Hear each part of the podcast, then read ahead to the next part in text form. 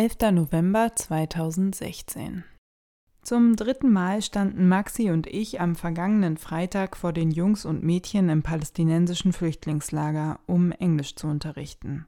Wir starten mit dem Lied Head, Shoulders, Knees and Toes, singen mit und zeigen passend zur Musik auf die entsprechenden Körperteile. Die Kinder scheinen begeistert, singen laut mit und machen freudig die Bewegungen nach. Im Anschluss versuchen wir unser Glück mit Frontalunterricht, lassen die Schüler die Körperteile buchstabieren, bevor sie die Begriffe in ihre Hefte schreiben. Während uns die Kinder in der vergangenen Woche keine ruhige Minute gelassen hatten, verließen wir das Lager an jenem Tag mit einem guten Gefühl. Dieses Mal gelang es uns wesentlich besser, die Gruppe in Zaum zu halten, Inhalte zu vermitteln und gleichzeitig Spaß an der Arbeit zu haben. Dennoch war dies bedauerlicherweise der letzte Besuch in der Klasse der 5- bis 10-Jährigen. Unsere Universität hat den Wunsch geäußert, aufgrund der Sicherheitslage im Flüchtlingslager den Freiwilligendienst über eine Einrichtung laufen zu lassen, die von der Hochschule vermittelt wurde. In unserem Fall erhielten wir den Kontakt zur NGO über eine Studentin. Da vor Ort keine Person anwesend ist, die sich für uns in irgendeiner Form verantwortlich fühlt, geschweige denn Englisch spricht, scheint es letztlich sowohl für die Leitung unserer Uni als auch für uns in der Praxis unkomplizierter, eine neue Einrichtung über bestehende Kontakte zu suchen. Trotzdem tut es mir leid, die Kinder jetzt wieder zu verlassen, die wir gerade erst ein wenig kennengelernt hatten.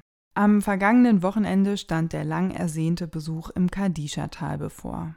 In den Bergen wandern wir mehrere Stunden mit unserer Dozentin Dr. Rima durch das bezaubernde Wadi, um mehrere Klöster zu bestaunen.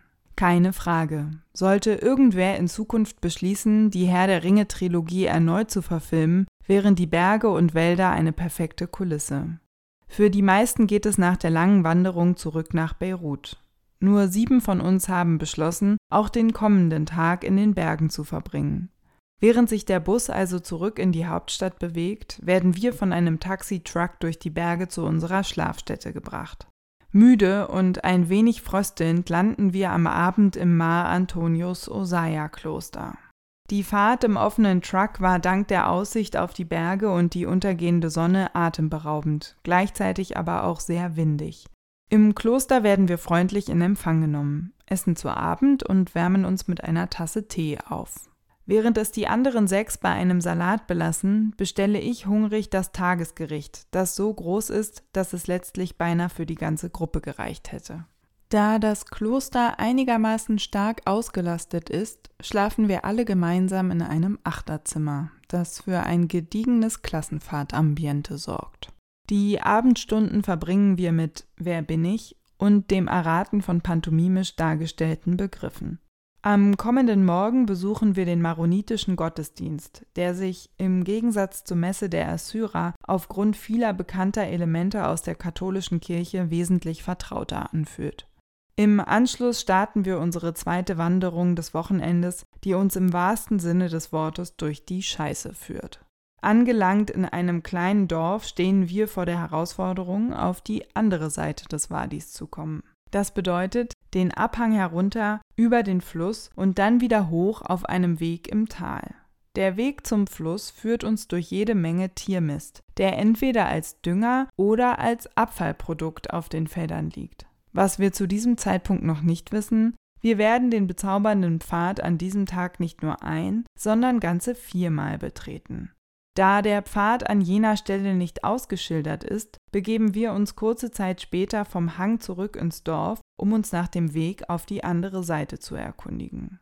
Die Bewohner bestätigen uns in einer Mischung aus Arabisch und Französisch, dass der Weg durch den Mist der richtige sei. Also laufen wir wieder zurück, passieren Mist, Müll und ominöse Spritzen am Wegesrand und klettern zum Fluss, um von dort auf die andere Seite zu gelangen. So weit, so gut. Auf der anderen Seite angekommen, stellen wir allerdings einigermaßen frustriert fest, dass sich kein Weg finden lässt. Die Berge sind hoch und steil. Ohne Wanderweg können und wollen wir das Gebirge nicht erklimmen. Resigniert müssen wir nach einigen Stunden also erneut umkehren, zurück über den Fluss, den Berg wieder hoch, ein letztes Mal über den mistigen Abhang. We've got that shit done, allerdings ohne den richtigen Weg gefunden zu haben. Stattdessen begeben wir uns auf die nächste Straße, um aus dem Norden des Landes zurück nach Beirut zu kehren. Nach einem erfrischenden Wochenende kehren wir in den Alltag der Stadt zurück. Arabischunterricht, Vorlesungen, Andachten. Auch in dieser Woche steht für Maxi und mich eine weitere Andacht an, die wir erneut gemeinsam halten. Zum ersten Mal beschließe ich in dieser Woche, einen etwas längeren Impuls zu schreiben, der sich anlässlich des 9. Novembers mit Mauern und Brücken befasst. Ein Thema, das mir am Herzen liegt und nach der US-amerikanischen Wahl eines Mauern statt Brückenbauers umso relevanter scheint. Lieder suchen, Ideen sammeln, Gebete finden. Die Andacht hat in dieser Woche relativ viel Zeit in Anspruch genommen. Umso mehr habe ich mich über das positive Feedback gefreut. Erneut muss ich mir eingestehen, dass mir die Gestaltung der Andachten wesentlich mehr Freude bereitet, als ich mir je hätte eingestehen wollen. Oder wie Jannis formuliert hat, offenbar hast du das Pfarrerinnengehen doch dominant vererbt bekommen. Ob es dazu je kommt, wage ich allerdings nach wie vor einigermaßen zu bezweifeln. Maxi, Lydia und ich stehen geschlossen an der kulturprotestantischen Front und überlassen die spirituellen Beiträge meist den anderen. Während der Alltag seine Pflichten mit sich bringt, bin ich nebenher außerdem damit beschäftigt, meine Zukunft in Deutschland zu planen und eine erste Bewerbung fertigzustellen. Selten war mein Leben und Alltag in den letzten zehn Jahren dermaßen kirchengeprägt wie in diesen Tagen. Neben Ausflügen, obligatorischen Gottesdienstbesuchen und unserem historischen Kirchenseminar steht Ende des Monats auch der Weihnachtsbasar der deutschen Gemeinde an ein Highlight des Kirchenjahres, an dem wir uns freiwillig verpflichtend beteiligen dürfen. Weihnachtskränze, deutsche Wurst und Sauerkraut. Am ersten Advent werden etwa 1000 Besucher aus dem ganzen Land erwartet, die mit kulinarischen Köstlichkeiten und weihnachtlicher Stimmung versorgt werden sollen. Über 30 Lebkuchenhäuser wurden in den vergangenen Tagen gebacken und gebaut, die derzeit noch verziert werden müssen. Über vier Stunden saß ich bei strahlendem Sonnenschein auf der Terrasse, um zwei Häuser mit Zuckerperlen, Gummibären und sauren Schlangen zu verzieren. Am Ende des Monats steht außerdem ein erster Besuch im Lande der Zedern an, auf den ich mich seit meinem Abflug freue. Jan wird seine letzten Urlaubstage in Beirut verbringen und mir hoffentlich jede Menge Rapper-Interviews, Nora Jones und Samba-Schokolade mitbringen. Da in der Uni kein Besuch erlaubt ist, werden wir für eine Woche in eine Airbnb-Unterkunft in der Nähe ziehen. Ich baue auf eine stabile Internetverbindung für ausstehende Computer-Updates.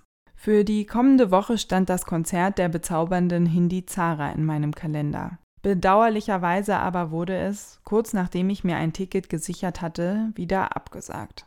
Eine Begründung gab es nicht, allerdings wird es wohl im Frühling nachgeholt. Neben Weihnachtsvorbereitungen bei sommerlichen Temperaturen und jeder Menge Lesestoff sitzen wir momentan drei Stunden zweimal wöchentlich im Arabischunterricht, lernen Vokabeln und versuchen gemeinsam mit unserem Lehrer aus Wortfetzen erste Sätze werden zu lassen.